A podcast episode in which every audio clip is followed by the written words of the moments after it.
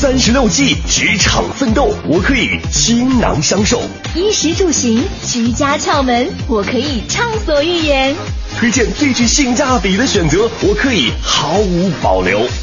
我们是 SOHO 新势力。北京时间周。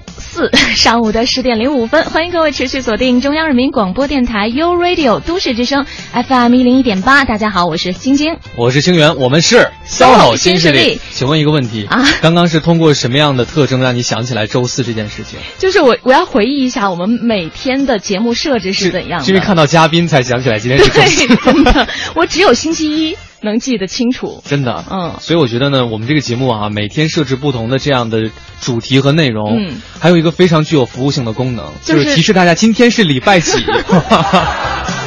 哎，真的，我觉得要不是特别关注我们节目的朋友的话，可能记起来还会有点复杂。因为你知道，对于上班族来讲啊，礼拜几除了礼拜五之外的日子都不重要了。呃，对，是，都是一样的。对，也说明我们的节目实在是太包罗万象了。是，嗯，涵盖的范围很广。我们帮助大家条理越来越清晰。对，好，就自己主持人还没搞清楚呢。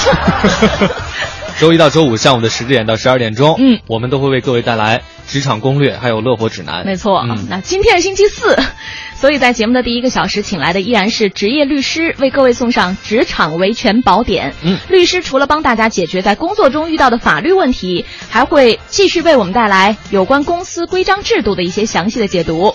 你这样说起来就有一种买一送一的感觉，特别超值，真的。而且律师答疑那是免费的。对，非常感谢我们的律师。对对对。当然了，如果各位呢在劳动关系当中遇到了任何的法律问题，想要咨询的话，都可以通过微信和我们取得联系，在公众账号搜索“都市之声”，添加好友。嗯。把你的问题呢，一定一定要用文字的形式，越具体越好啊。对。发送过来。嗯嗯。好，那第二个小时，今天请来的是一位数码科技达人。你看啊，这个我纠正一下，不是一位，是两位。啊，两位，嗯，对，一对是吗？不是，可不能这样说，这一会儿可要闹那 闹哪样？总之是两位啊，达人，嗯，然后呢，因为到了夏天嘛，虽然有雨，但是气温还是很高，对，有的时候很闷，是。下雨之前会觉得闷的很难受，对，所以我们今天讲的就是关于这个闷的话，你要怎么解决？呃，就听听我们的节目。就热闹了。说实话，说到闷怎么解决，我真的自己都有点接不下去了。今天跟各位来探讨的是有关于空调，你在选购和使用的时候需要注意的一些问题。是，就是剖剖析一下哈，空调市场的产品啊，还有一些情况等等，也会给打算购买空调的朋友们一些呃中肯的建议吧。非常中肯，因为他们刚刚完成了一系列的解剖学方面的工作哈。解剖。所以各位呢要锁定，呃，U Radio 都市之声 FM 一零一点八，锁定 SOHO 新势力。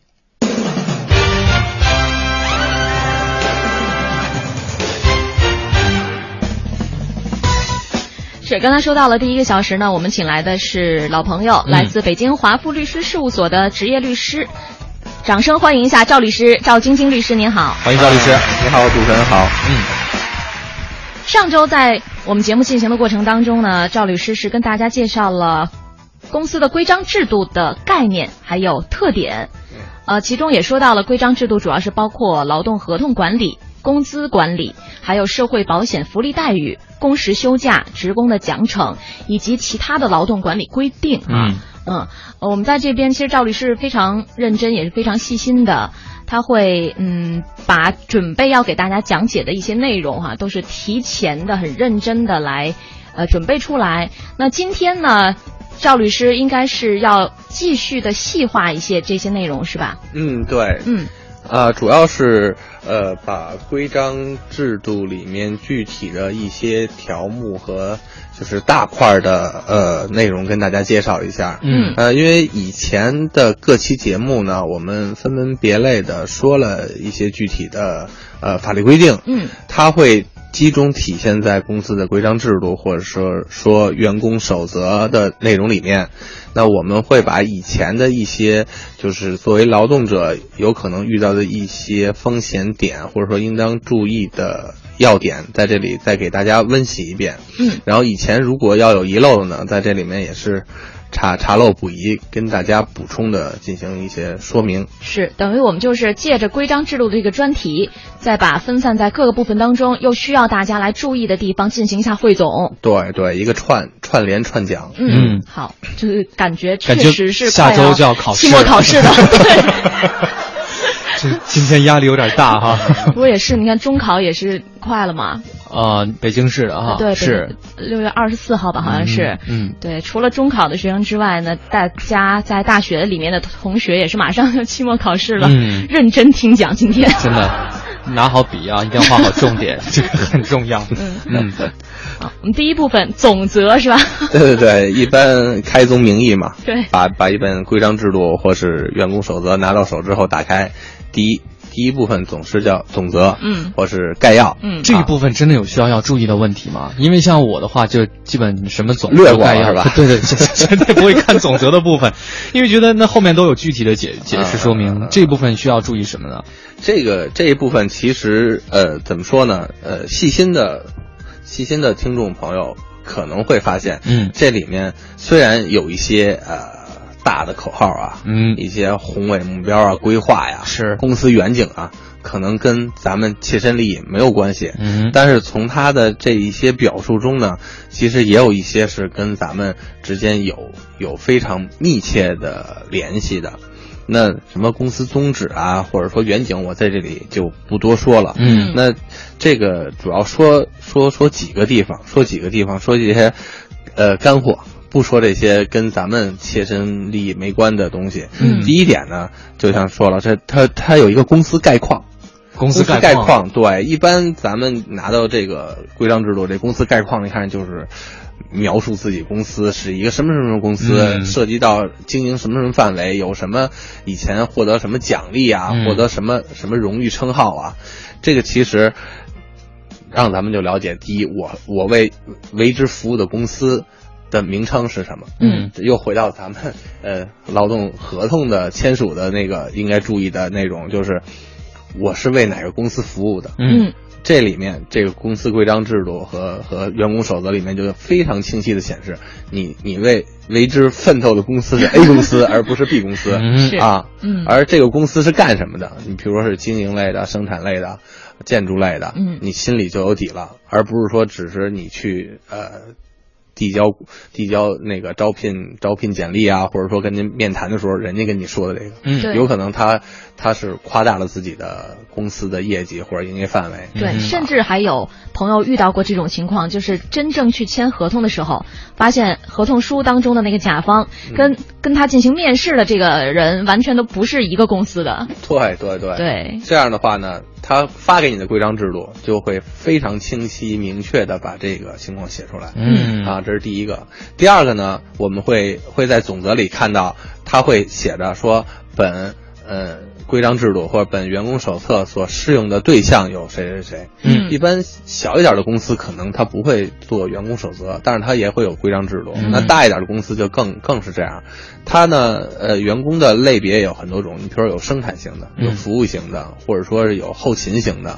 那不同的规章制度，对针对不同的员工，它是有不同的规定。他在你在这第一章里面，你就能了解到自己受到哪一部分的规章制度的这种约束嗯和管理。这样的话，你就能分门别类。包括就是说，规章制度里面也会有一些福利待遇，对，有些岗位有的福利待遇在另外一个岗位上就没有。嗯你也不用糊里糊涂的就去找找部门经理说为什么我没有什么什么，而隔壁的张老三他会有什么什么什么，这样会很尴尬。嗯所以在规章制度里面都会清楚的表明你是受哪一部分规章制度的管理，嗯这是非常有用的。嗯第三个呢，还有一点是要跟大家强调的，就是说公司的远景和宗旨。嗯啊，刚才青源说了，说这不是跟我们没关系吗？其实还是有关系的。哦那就是不不久之前那个什么付某通嗯啊嗯啊，那很明显他们公司的宗旨或者说他们公司的远景肯定和员工的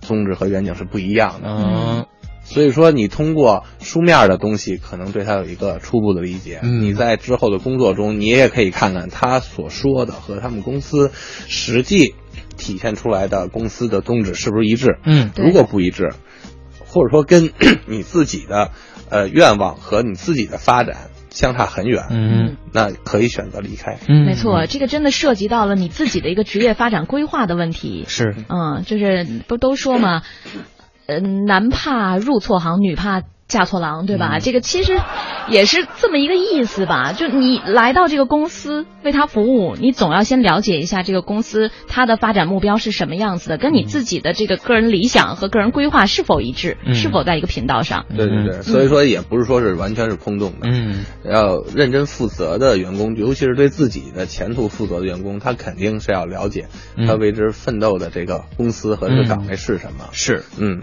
那下面要说的呢，就是公司架构和职能部门。哎像有的公司呢，就会把这个搁在总则里面，嗯而有的公司会给它单设一章。那我们就在这里面呢，借着这机会跟大家大家说一下，嗯，这个公司架构和职能是什么？公司架构就是这个公司它的一个呃岗位，嗯以及就是这种上下级关系的一个结构。你比如说总经理，总经理下面设部门，部门经理，然后财务总监，然后再往下，一层一层的，可能层级多，有的可能层级少。那不管层级多少，你一定要了解你在公司里面到底是一个什么位置嗯啊，然后你要做什么工作，你的工作的这个这个职能是什么，它会有一个表述。对然后你一定要了解你的上级领导是谁。对，一啊般这个哎都会了解的很清楚。呃，了解清楚是一方面，那嗯在具体的工作过程中，有可能有人就会越级让你去做一些工作，嗯这是很现实的。你比如说，你你你只是一个普通的职员，嗯。然后你的领导可能是直接领导可能是部门经理，嗯。当然现在总经理过来跟你说你要去做什么什么什么，嗯。你怎么办？嗯。嗯，怎么做怎么办啊？这？做啊，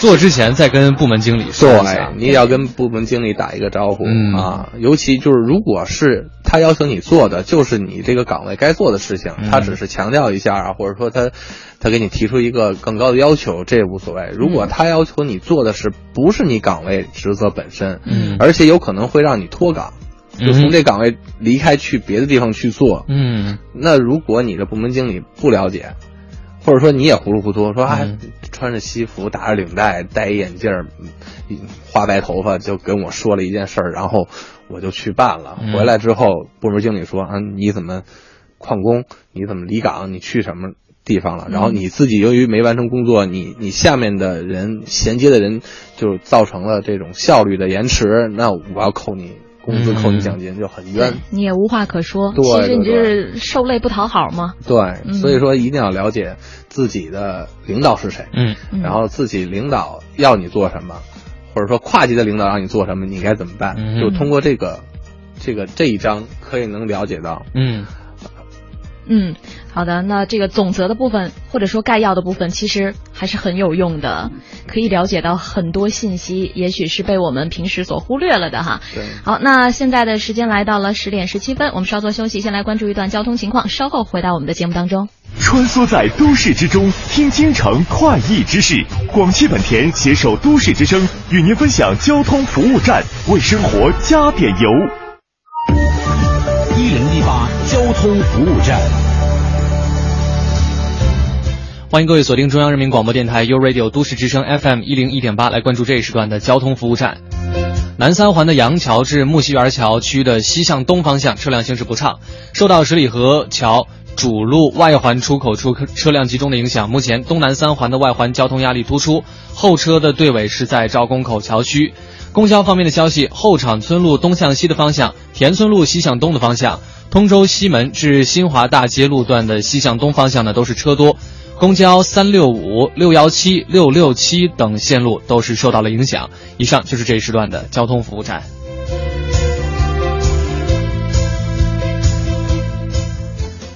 五月十六日至六月三十日，广汽本田置换季八千万补贴嗨翻京城，凡到店置换，全系车型均可享不同程度补贴，最高可达一万两千元。广汽本田。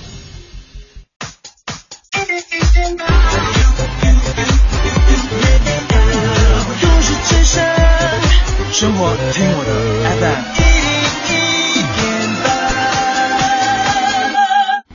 保护历史村镇，关注传统村落。我们是城镇规划设计研究院历史名镇研究所，守望我们共同的故乡，和您一起努力。这里是 U Radio 都市之声 FM 一零一点八，您现在正在收听的是 SOHO 新势力。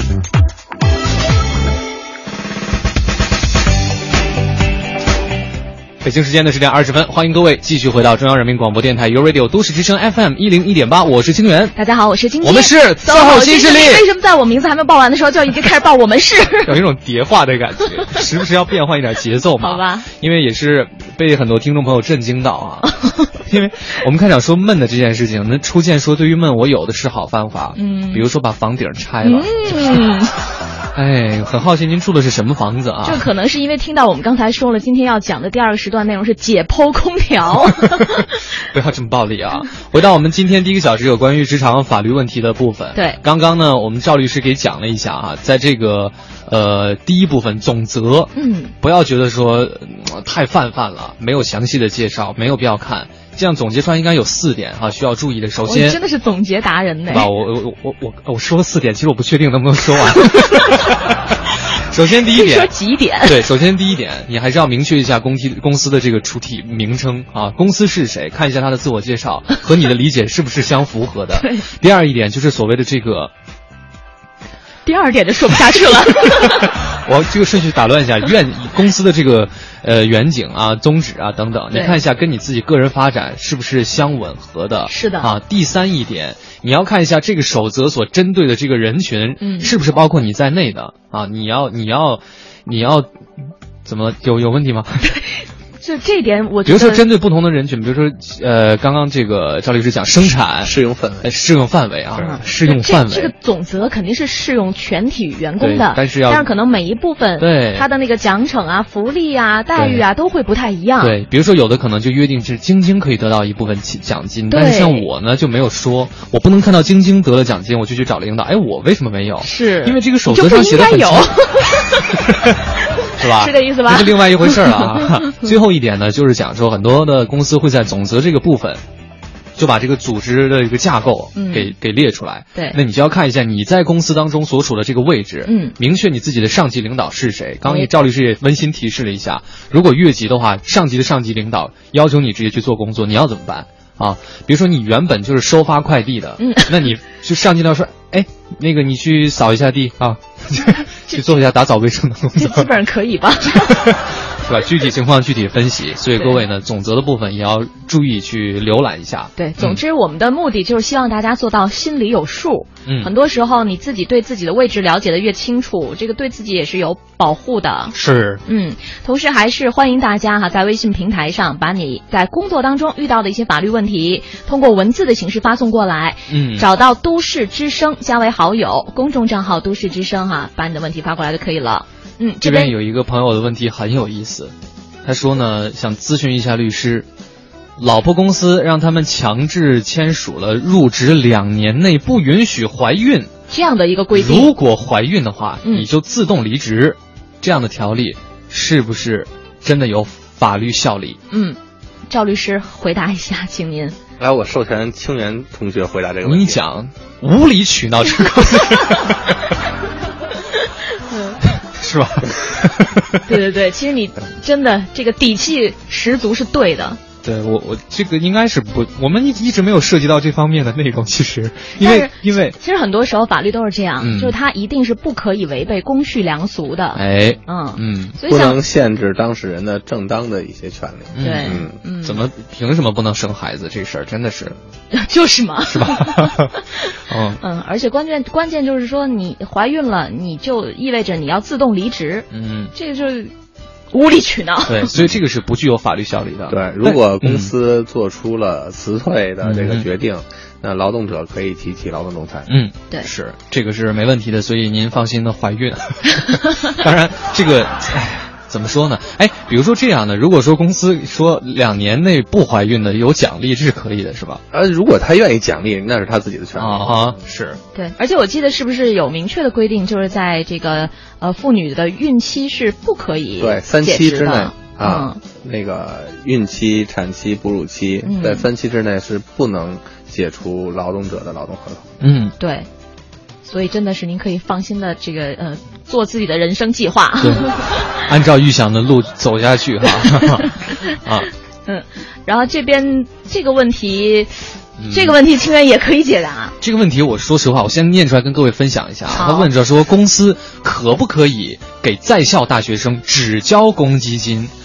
我我我这个问题，我有好多个问题想问他，你知道吗？首先，我想问一下你跟，他交流一下。对您您是大学生呢，还是要给大学生交公积金的这个公司啊？对这是还是用工方这个这个首先我要明确一下，不知道不然的话不知道该怎么给你解答。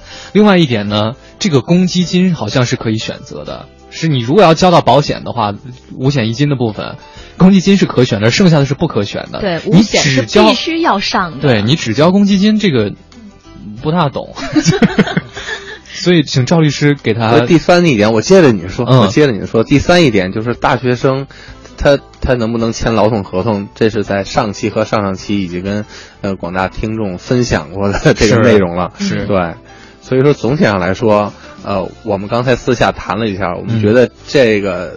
发帖子的朋友应该是穿着马甲的 劳动者，有可能是啊。用工单位是不是在提这个问题？所以其实呃因为大学生是不能够签订劳动合同的，对对对，所以在校的大学生，嗯，所以应该也不牵扯到这个问题。对对对，然后呃，五险一金，五险是必须的、强制性的，而一金是可选择的。嗯，对，对，其实我觉得青年回答的不错，嗯是吗？嗯，我觉得我跟晶晶都把清源照着那个妇女之友的这个方面去什么？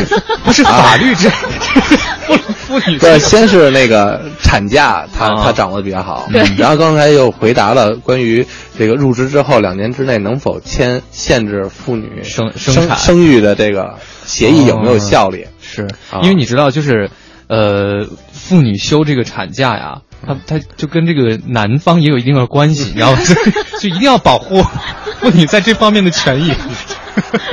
对对对，这个想的是很全面对的。对对对，大家一定要好好学法律啊。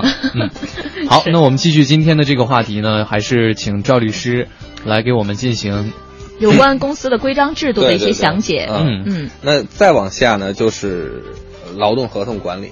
一般情况下是是这个架构，劳动合同管理。而劳动合同管理制度里面包括合同的签订、嗯合同的审查批准、合同的履行、合同的变更解除，然后如果在合同履行中发生纠纷如何处理，然后最后是合同档案管理部分。嗯，那这个呃，有的公司叫合同管理，有的公司叫啊、譬如是什么入职，或者说是这个那个合同的签订，嗯。它呃不一而足，但是总体的内容一般都包括劳动合同呃签订啊、备案呐、履行啊，以及在其中调整的一些方方面面的内容。嗯那在劳动合同签订部分呢，一般的情况下，他应该明确合同签订人应当是经理嗯。或者是人事部经理。哎，像有的有的劳动合同就是盖了一个章，没有相关的人签字，嗯。这个来说，你说合同有没有效力呢？有，嗯。但是呃，我还是建议就是劳动者在签订劳动合同的时候关注一下，希望他们把这个呃责任，就是说签字人的这这一块儿填满。哎，对对对，这样就是有一个非常明确的，你知道谁是负责人事这一部分的这个负责人。对对对对嗯。对。然后另外，一般劳动合同的这个规章制度里面会要求这个内容要符合法律规定，所以说刚才我觉得清源找的这个例子是非常不是，这恰当这就是刚刚刚刚对对发过来的那个朋友发过来的问题，我们就一看很应景很，应景是的，嗯就像刚才那条不允许女职工在职入职两年之内怀孕，嗯这个就是明显是违反了法律的规定。没错，嗯所以它不具有法律效益对对，对对对。嗯然后再往下呢，就是合同一定要采取书面形式。当然，合同可不可以采取口头？可以，嗯但是缺乏保障。嗯所以说，保险起见，一定要呃有书面的合同形式来确定双方的权利义务。嗯最后，一般在合同签订的时候，呃，很多公司都要求员工进行体检。嗯啊，这个有有的员工就不理解了，那要跟大家解释一下，就是这也是呃很多公司血的教训。你比如说，他跟呃在应聘会上啊遇到一个非常好的那个员工，嗯，然后通过双方协商签订了合同，然后入职以后工作也非常努力，嗯，啊，这是一个真实的案子。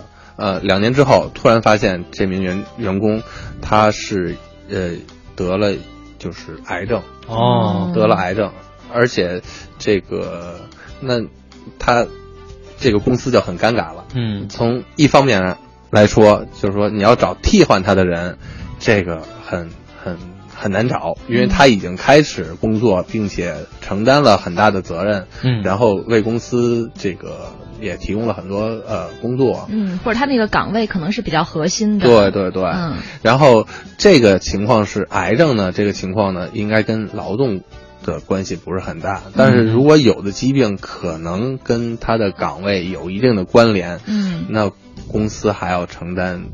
呃，职业病或者说是这个工伤的这方面的问题，对咱再比方说他心脏不好，嗯在工作的时候突发心脏病，然后经抢救无效，嗯，死亡了，那这个 单位还要承担承担咱们以前讲的呃相应的一些一些一些补偿和赔偿。嗯所以说呃，现在比较大的公司或者说比较有规模。管理比较规范化的公司，它要求进行体检。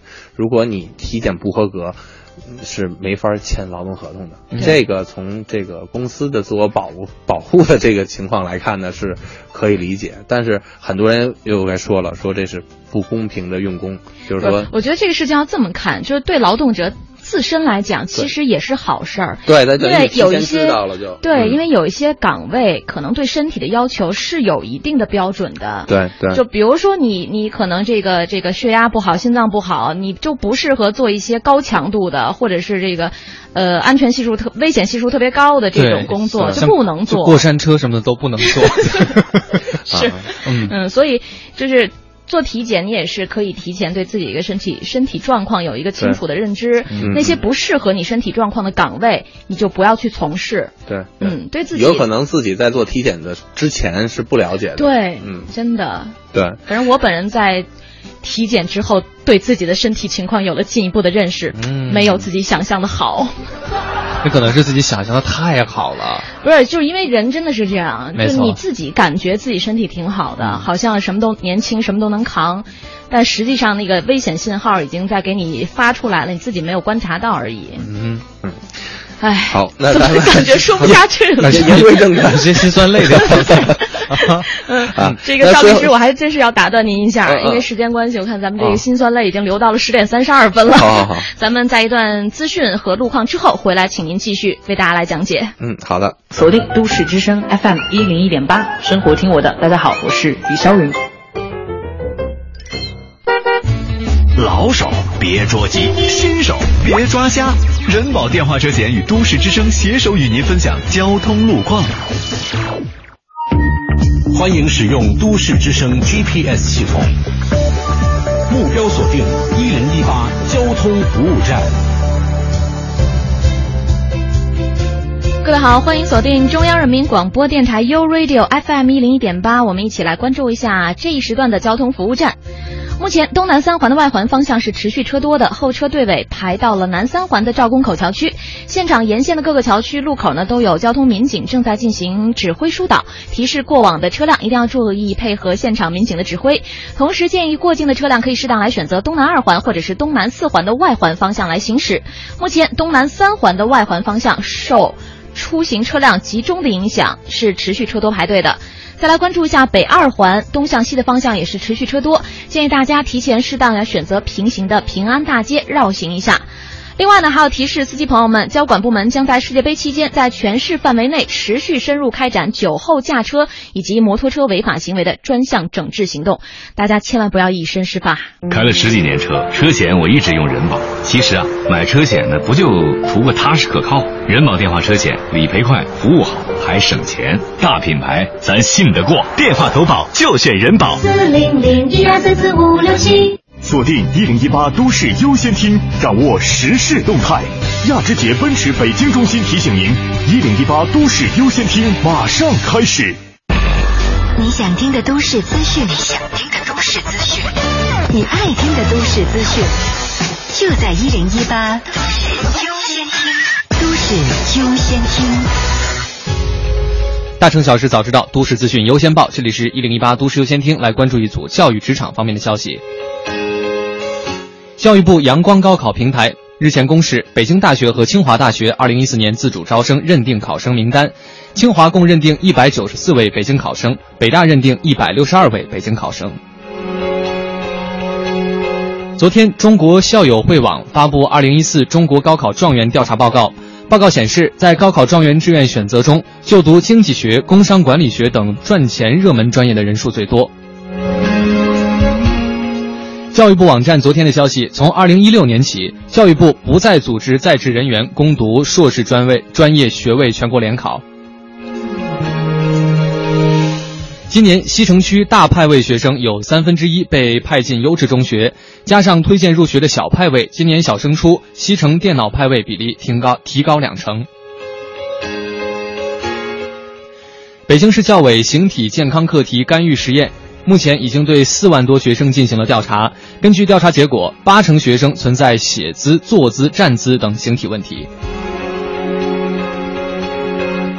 资讯丰富生活，以上是由曹玲编辑、清源播报的《一零一八都市优先听》。稍后的时间，一起来关注一下最新的天气情况。四元桥亚之杰奔驰中心金融特惠季，为您定制多项金融贷款专案，利率低至二点九九，另有保值租购专案，超低预付款即可尊享奔驰礼遇。详询四元桥亚之杰奔驰四零零零六六八六六八。晴天，今天，雨天。都市之声，天天陪你。一零一八气象服务站。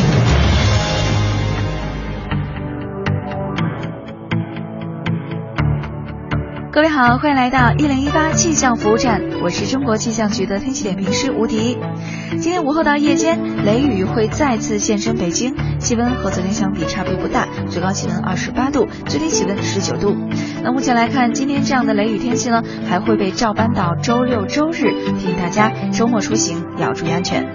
最近一段时间，北京多雷雨天气，主要原因呢是东北冷涡不断分裂南下的冷空气影响的。而六月的北京，低空大气温度已经上升很快，所以大气上下层往往会呈现出上冷下暖的分布，造成大气很不稳定，并且常常带来强烈的对流性天气。北京的雷雨、冰雹和短时大风等灾害性天气，一般就发生在当下季节。六月呢，往往也是往年雷雨比例最高的，也是冰雹发生几率最大的时候。好，我们再来关注其他国际大都市的天气情况。和北京一样，今天白天香港、澳门也会有雷雨出现，其他像是台北、首尔、曼谷、新加坡和吉隆坡也会下雨，其中曼谷的雨要稍大一些，有中雨，其他地方都是以小雨为主。那北京今天午后到夜间雷雨会再次降临，十九度到二十八度。好，以上是由吴迪在中国气象局为您发回的最新气象信息，我们再会。实现梦想，歌声传情。中央人民广播电台倾情奉献《中国梦》主题新创作歌曲展播，祝福祖国，天耀中华。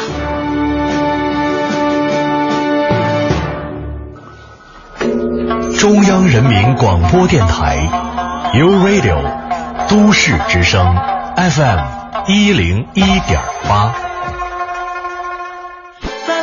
都市需要音乐陪伴着十里长街，平凡的生活，听听我的广播，每天有很多颜色。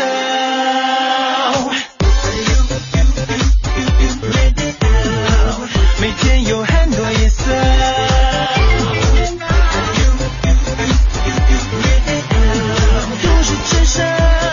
生活听我的 FM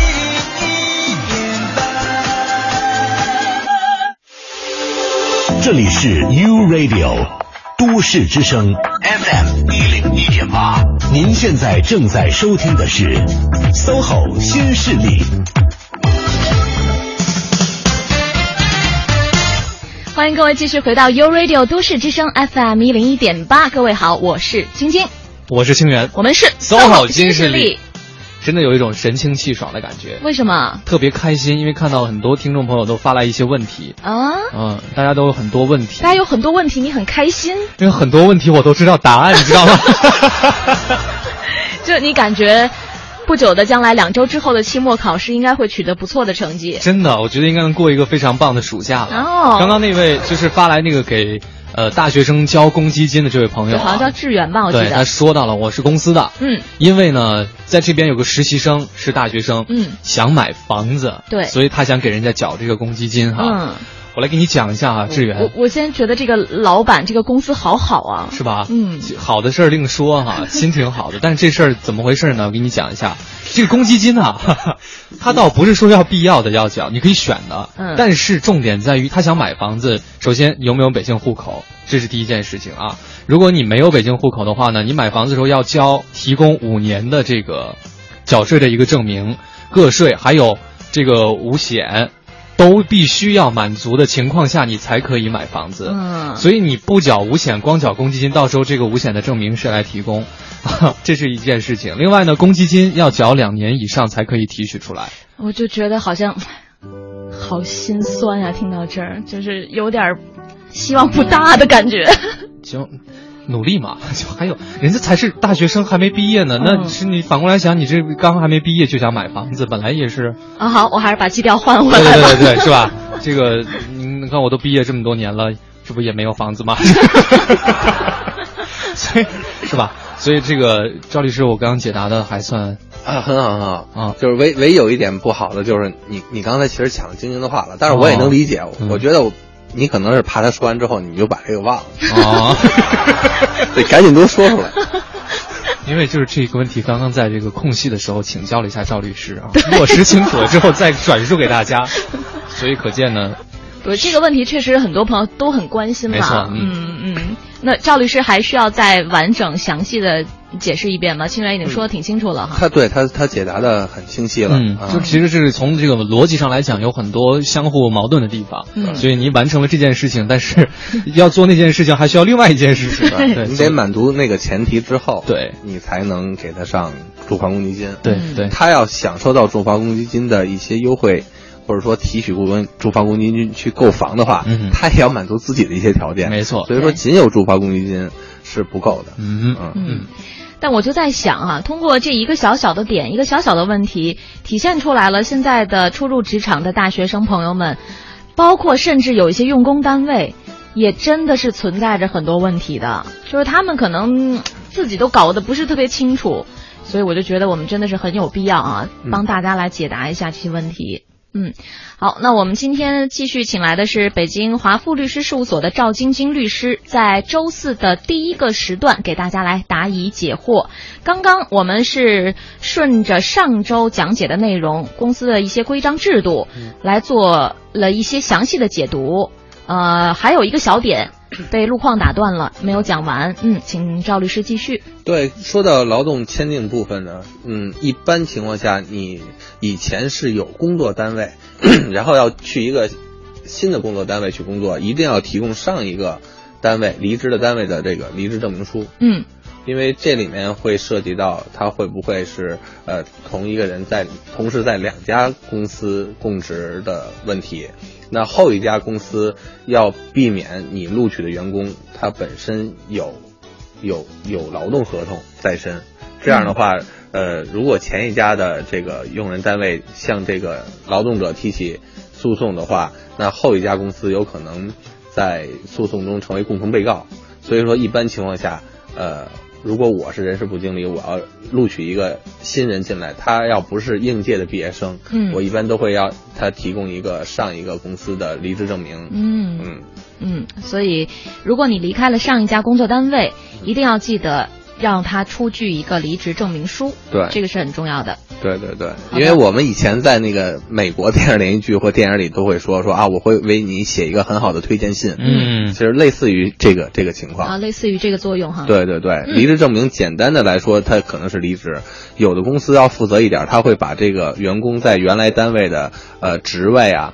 他的表现啊也会写进去，确实会对他以后的发展和和找寻工作有很大的帮助。嗯嗯，好的，这个是在合同签订部分需要注意的一些内容。对，嗯，那下面就是合同审查批准。那这一块呢，跟咱们员工就是说关系不是很大，主要的就是在总经理办公室或者说是合同管理部门的员工，可能要对这个要有一个关注，就是合同审批它的审批人的权限，就是什么人可以 去审批这个合同。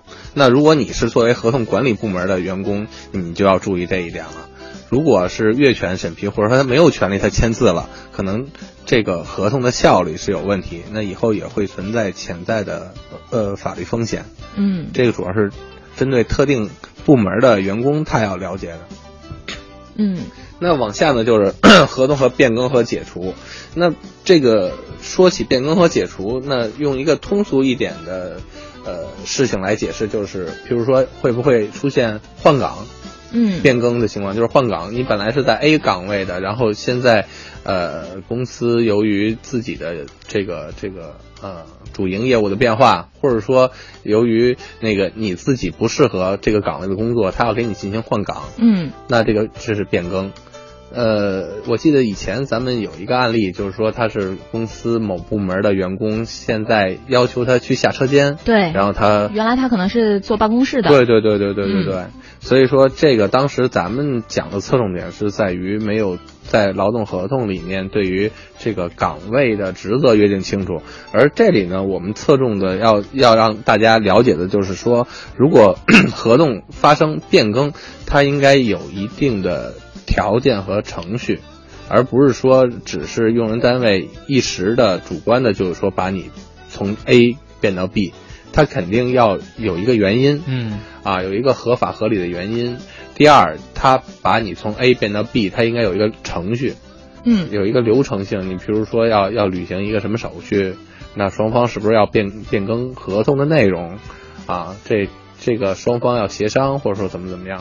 它有一个程序，你看它的流程是怎么约定的？对啊，然后如果真的遇见了这种情况，公司有没有按照流程，按照它那个条件去给你变更劳动合同的呃相应条款？嗯，这是非常重要的。嗯，如果他没有履行相应的条款，然后就把你变更了，而且导致你最后离开了，嗯，那这个情况下你是可以提起劳动仲裁的，就是说可以获得一定的补偿，对是吧？对对，嗯。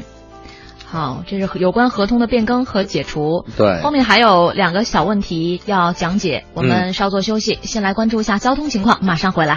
好，一零一八交通服务站。各位好，欢迎锁定 U Radio 都市之声 FM 一零一点八，一起来关注一下交通服务站。西二环蔡慧营桥到复兴门桥南向北，东三环分钟四桥到双井桥的这一路段，还有蔡慧营南路进京的方向，以及通惠河北路三四环之间的出京方向，目前都是车流集中、行驶缓慢的，请大家耐心驾驶。另外呢，在顺义李桥镇首安儿童医院门前，目前也是车流集中，行驶不畅。京藏高速辅路快到居庸关的路段进京的方向车多拥堵，机场高速进京的方向北高到五元桥这一路段是车流集中，行驶不畅，请大家一定要控制好安全的车速和车距。好的，以上就是这一时段的交通服务站，祝各位出行平安。二零一四巴西世界杯激战正酣，在南美大陆正掀起着一场全世界球迷的顶级狂欢。这里有桑巴军团的狂热，高卢雄鸡的浪漫，潘帕斯雄鹰的激情，日耳曼战车的严谨，成衣军团的华丽。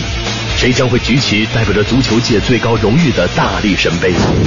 在这个激情四溢的夏天，让我们一起相约周间中午十二点到一点，桑巴世界杯。由 Radio 都市之声一零一八俱乐部集结令吹响了，漫步新街口，明星大腕齐亮相，资深汽车主播卫东，深沉磁性嗓音郝迪，邀您一起现场说车赏车拿大奖，更有专家小胖免费为您品鉴评估，支招解答关于二手车的那些事儿，精彩即将开启，好礼不容错过。六月二十二号本周日上午十点半，广汽本田方庄店，不见不散。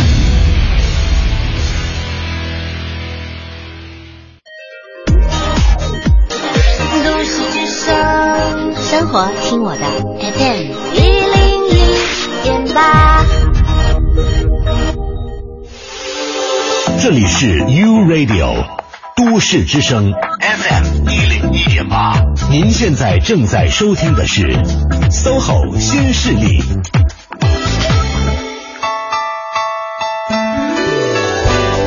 北京时间十点四十九分，欢迎各位继续回到我们的 SOHO 新势力大家好，我是晶晶，我是清源。做客直播间的律师是来自北京华富律师事务所的赵晶晶律师。呃，大家好哎，赵律师好。是刚刚赵律师呢给大家讲了很多这个有关公司的规章制度的一些具体问题。嗯那同学们，尤其是今天我发现同学们的问题很多啊。真的，嗯，今这边有问到他，他说他是一名大学生，然后呢，他现在在做一个驾校的校园代理，嗯那边呢和他们那边和代理签订了一个委托招生合同。规定了招生报酬以及相关的权利义务等。嗯那么这个合同算不算是劳动合同呢？对，因为他刚才听到我们的节目当中说，在校的大学生是不可以签订劳动合同的，是他就发出了这样的一个疑问。对，他说这有没有法律效力呢？如果大学生签订了劳动合同，是否是无效的呢？那么也就对双方都没有法律上的约束力了吗？谢谢，你签订的这个呀，不是，应该不是劳动合同。对对对，这这个其实是一个代理，嗯。这是一个代理合同，嗯，就是你跟他之间也没有隶属关系，嗯，只是他委托你做一件事情，然后你去给他做，然后达到了一定效果之后，他会给你一定的报酬，嗯。对，等于是两个独立的主体之间的一个一个合同，嗯。对而不是劳动关系，对对对，嗯。这个是有效力的。因为嗯。我刚才看青年主要是给我看的那个，就是说他担心这个签完之后有没有效力，有没有法律效力，受不受法律的保护，是这是受法律的保护的。嗯。嗯，只不过它不是劳动关系，不是劳动合同。对，而且之前我们的节目当中也跟大家来普及过两个概念，就是劳动合同和劳务合同，这是完全不一样的。对，嗯。那可以把这个同学的这个题目改一改，嗯。就是说他不是签了一个代理合同，而是他坐在这个公司的一个呃招生点儿那儿坐着，嗯。然后去工作，然后这个问题清源就能回答。了。嗯。就是他是一个大学生，嗯。他坐在这个公司的招生点儿里面嗯。去做一个招生的工作，嗯，那这是什么关系？劳务关系，？bingo，哎，劳务关系啊，对。阶段性的，对对对，嗯。嗯，就是完成了一部分的工作，然后拿一定的报酬。对对对。嗯，清源，你免试吧。这这这现在是不是从妇女之友变成了大学生之友？对 我觉得后后者的这个意义更大。嗯，谢谢大家对我的支持，我会继续努力的。好的，加油。好，呃，这位朋友的问题应该是解解决完了哈，嗯你也可以放心，你们签订的这个合同还是有效率有效力的。对对对，嗯，呃，在这里我再插一句，就是刚才变更和解除的时候，我我我又想起来了，关于解除，我要提出，呃，一点，就是作为劳动者来说，可能往往会轻视的一点，嗯。就是跟原单位进行工作交接。我觉得从两方面讲，第一方面呢，这从那个职业职业态度来说，有始有终，嗯。这这是我觉得甭管原来的公司你会认为他对你有什么不公啊，或者说有什么不平的事情，但是你离开这个公司，你跟他进行工作交接，这是你作为一个员工来说应该完成的工作。嗯然后第二一点呢，我觉得工作交接也是对自己的一个保护，因为你在这个岗位上可能会接触一些法律文件，或者接触一些呃财务，交接清楚走人，对于自己来说也是一个保障。因为我也遇见过相应的案例，就是这个员工已经离职了，呃两三个月了，突然接到传票说让他就归还一些材料，嗯或者说呃怎么怎么样，然后他就说他交接了，然后那边说没有交接记录。嗯这个虽说最后通过诉讼仲裁和诉讼，他没有没有受到诉讼之累，但是终归还是呃。浪费了时间，时间和精力对对对，如果你要有交接，你你把这交接记录拿出来，你看一二三，我都交接清楚了，嗯你找不着是你自己的事情，跟我没关系了。嗯所以说从两方面来看，交接都是非常重要的。嗯那再回到刚才那个，一定要对方开离职证明，一定要用人单位开离职证明。如果他们没有给你开，你可以要求他们开。嗯啊，不能说以说我们公司以前从来没开过这种借口是不能成立的。嗯，嗯，好的。呃，刚才赵律师是做了一些补充说明哈。对对对。嗯，那看还有没有什么案例？案例啊可以给大家去。好，我们来看一下啊，这边有一位朋友的问题是这样的，说律师您好，我是公司的一个项目经理，合同上呢是有一个附加栏，手写内容为执行公司管理体系，其实呢，其实就是说啊，不给加班费。我想问啊，公司的这一项文件内容有没有法律依据？违法吗？我能不能得到正常的加班费？呃，这是分两方面说。第一，他只写执行公司管理体系属于约定不明。嗯啊，他并不能，就是说，呃，公司之外的人并不能理解，他这个就是没有加班费的意思。所以说他约定不明。嗯，如果即便约定清楚，我觉得，呃，加班获得加班费是劳动者的这个合法的权利。嗯，那但是说最后你能不能得到加班费？那就像我们以前讲的，第一加班你要有相应的呃管理人员在上面做出加班的确认。嗯啊，做出加班的确认，然后根据加班的确认来计算加班费。嗯啊，但至少我们明确了一点，就是所有不符合法律法规的规定的这些合同内容，嗯，这些都没有法律保护的。对，这些都是没有法律效力的哈。嗯嗯嗯，好的，那这边还有一位叫做西红柿不拌糖的朋友，他提的问题是这样的，嗯，我们公司呢是合资公司，前段时间呢公司股权名称变更，股权也发生变更，原来是六比四的股权，现在呢是各占一半的股权，这样是不是经营主体发生了变更？在网上看到说经营主体发生变更的话，原劳动合同将无效，是这样吗？原劳动合同无效的话，我们是不是要重新和新的公司来签订劳动合同？呃，这位朋友提到的这个情况呢，应该呃不会产生重新签订劳动合同的情况。嗯，因为劳原来公司的主体是没有发生变化的，嗯它的股权变动并不影响。嗯嗯，这个公司和你这个劳动者之间签订劳动合同的效力。嗯啊，像以前也说过，说有时候公司名称变了，用不用重新签订劳动合同？其实也是不用的。嗯，那什么情况变了呢？这公司分裂，就是呃分分裂成两个公司了。嗯那你你有可能会会发生这种情况，或者说这公司呃被另外一公司合并了，啊，原来的公司就是取消了。嗯啊，原来公司呃就没有没有了是，对对对，这样的话保险起见的话，要签订新的劳动合同。嗯嗯，好的，时间关系，我们今天请赵律师解答朋友们的问题，就先到这里。我们争取吧，下周的时候，希望给大学生朋友们。